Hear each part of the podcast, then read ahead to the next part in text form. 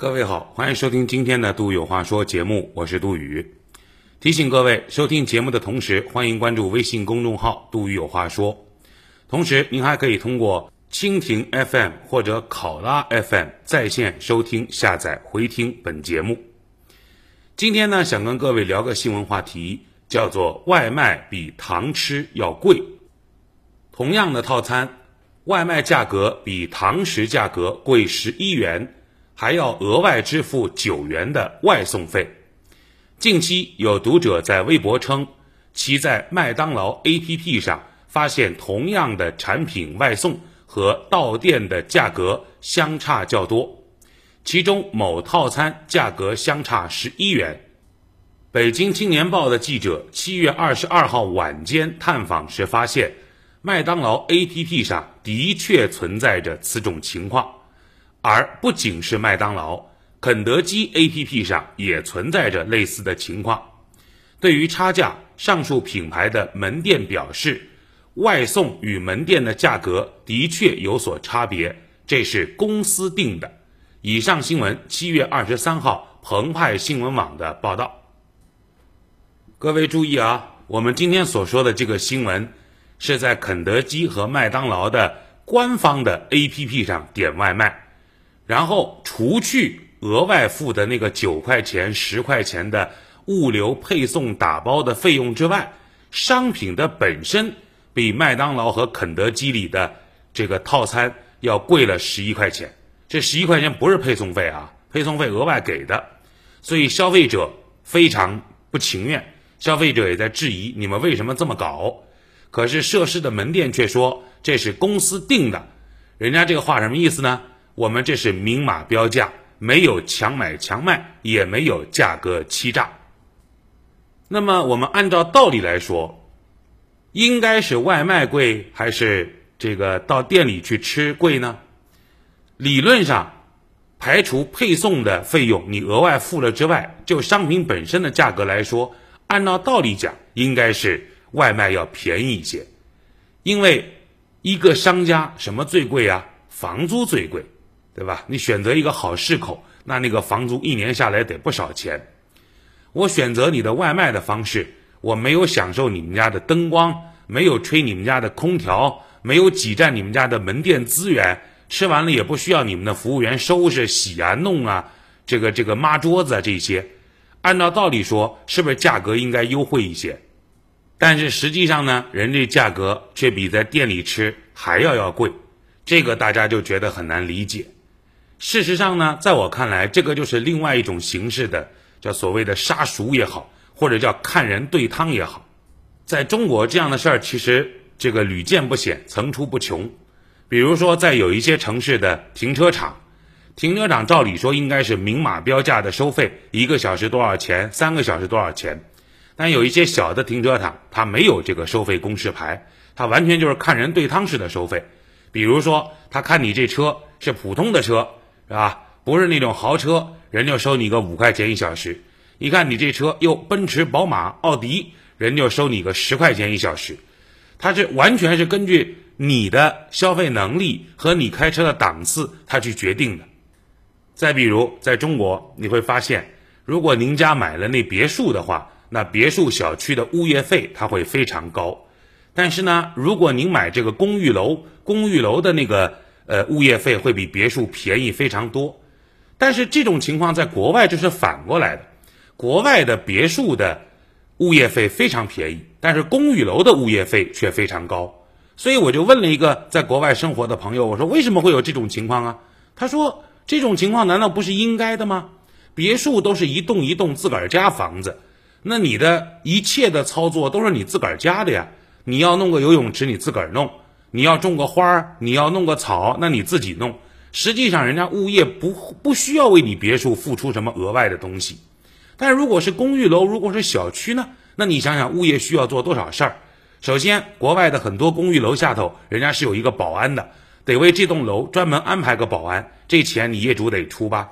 其次，有一些楼里头，人家是有公共健身房和公共泳池的，你健身房和泳池不需要再花额外的钱了，是吧？人家得维护泳池，得维护健身器材吧，得要花钱吧。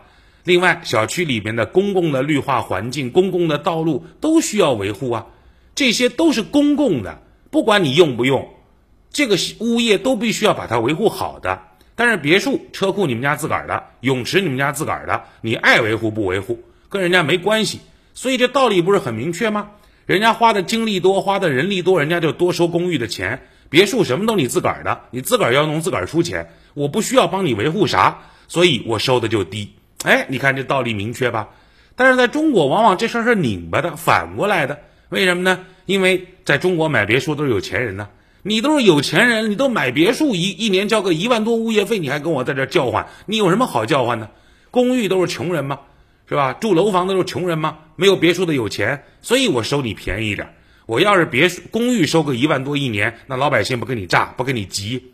所以这个就是中国式的看人对汤的标价方式。那我们可以想象，你订麦当劳，你订肯德基这样的一些人是什么人群啊？首先。你不会用饿了么，不会用美团去点单，你会专门用麦当劳和肯德基的 APP，他们自己的去点单，就证明你对这些品牌是非常认可的。好，这是第一。第二，你叫外卖就证明了一件事儿，那就是你特别希望多花点钱来节约时间，你把东西给我送过来，我能节省时间，直接就吃了，也就说明。这些消费者是对价格不那么敏感的客户，而对它的品牌性和便捷性更为在意的客户。那么我们悄没声儿的，我从中收点钱，我从中稍微标贵一点，无可厚非。这个消费者发现不了，而且讲起来我也是明码标价了。周瑜打黄盖，一个愿打一个愿挨嘛。只是这样的操作有可能涉嫌到违法。根据我国价格法第十四条第五项的规定，经营者不得有提供相同商品或者服务对具有同等交易条件的其他经营者实行价格歧视的不正当价格行为。所以，外卖也好，堂吃也好，如果消费者在付了外卖的打包费、这个配送费之后，你的价格还比堂吃要高。你这是否属于同等交易条件下的价格歧视？所以这样的操作有可能要违法。我在说这个新闻的时候，我特别留意到了，他说的是肯德基和麦当劳自个儿的外卖的 APP 啊，这是一种情况，他这个操作是有问题的，他这个价格标标的过高，这是这个违反相应的法律法条的规定的。还有一种可能性，还有一种情况，就是各位，如果你们去这个饿了么、美团这样的一些外卖 APP 上去点单，你会发现一个问题，那就是的确也存在着普遍大面积的外卖比堂吃要贵，或者外卖比堂吃分量要少不少的这样的情况。那么这种情况是另外一说，跟这个今天我们说的新闻没关系。所以我们再说一下这种情况，为什么美团啊、饿了么上面点单，这个商家的价格会比堂吃要贵呢？很简单，因为商家是提高消费者支付的成本来支付给这些平台，因为这些平台要抽取大宗的利润。一般来说，现在的外卖平台它的这个扣点基本上已经做到了十五到二十个点，也就是说这菜。您卖一百块钱，八二十块钱是要交给平台的，商家实际净落只有八十块钱左右，所以这个商家如果要在外卖平台上去做的话，意味着它的菜价要上浮百分之二十左右，才能保住它的一个基本的价格准线。咱们就简单一点说，一个菜如果堂吃是三十的话。撇除实际上的配送费，那个额外不谈，挖去配送费，商家要卖到三十六块钱才能保证它和堂吃的利润是基本一致的。好，这是我们所说的平台抽成。